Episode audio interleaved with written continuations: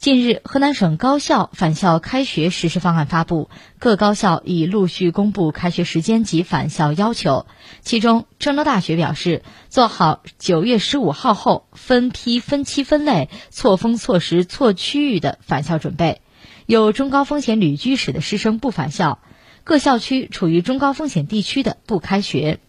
河南科技大学学生返校报到时间推迟至九月十五号之后。